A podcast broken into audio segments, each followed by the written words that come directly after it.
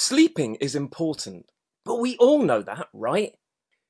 Many people have experienced strange sleeping patterns, weird dreams, and a feeling of restlessness and drowsiness during the coronavirus lockdown, despite a good night's sleep. So, what sort of things can help you to improve your sleep? There's a plethora of myths related to sleep, some of which can be quite damaging for our health. Former British Prime Minister Margaret Thatcher famously claimed that she only hit the sack for five hours a night. But according to experts, this is detrimental to health. Likewise, kipping in front of the TV is another thing to avoid. The bright lights can prevent you from entering deep sleep. From a young age, we're told to count sheep to help us to nod off, with some choosing to stay in bed to battle with insomnia.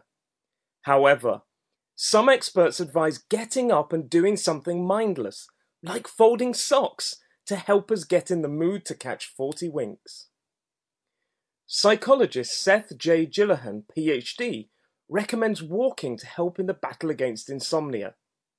He talks about a sleep study published in the journal Sleep Health, which suggests that those who walk slightly more will experience better quality and duration of sleep.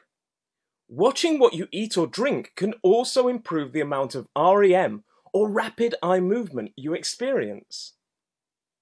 If you're a snorer, you might also want to take note. While most snoring is harmless, it could be a sign of sleep apnea, with people suffering from the condition more likely to have strokes or heart attacks, irregular heartbeats, or high blood pressure. Finally, a decent nap, or even a power nap, can help you to be more alert, calm, and focused. So while there are some good tips like exercising or folding socks to help us get a good night's sleep, sometimes a good afternoon's sleep can help us tackle the day ahead.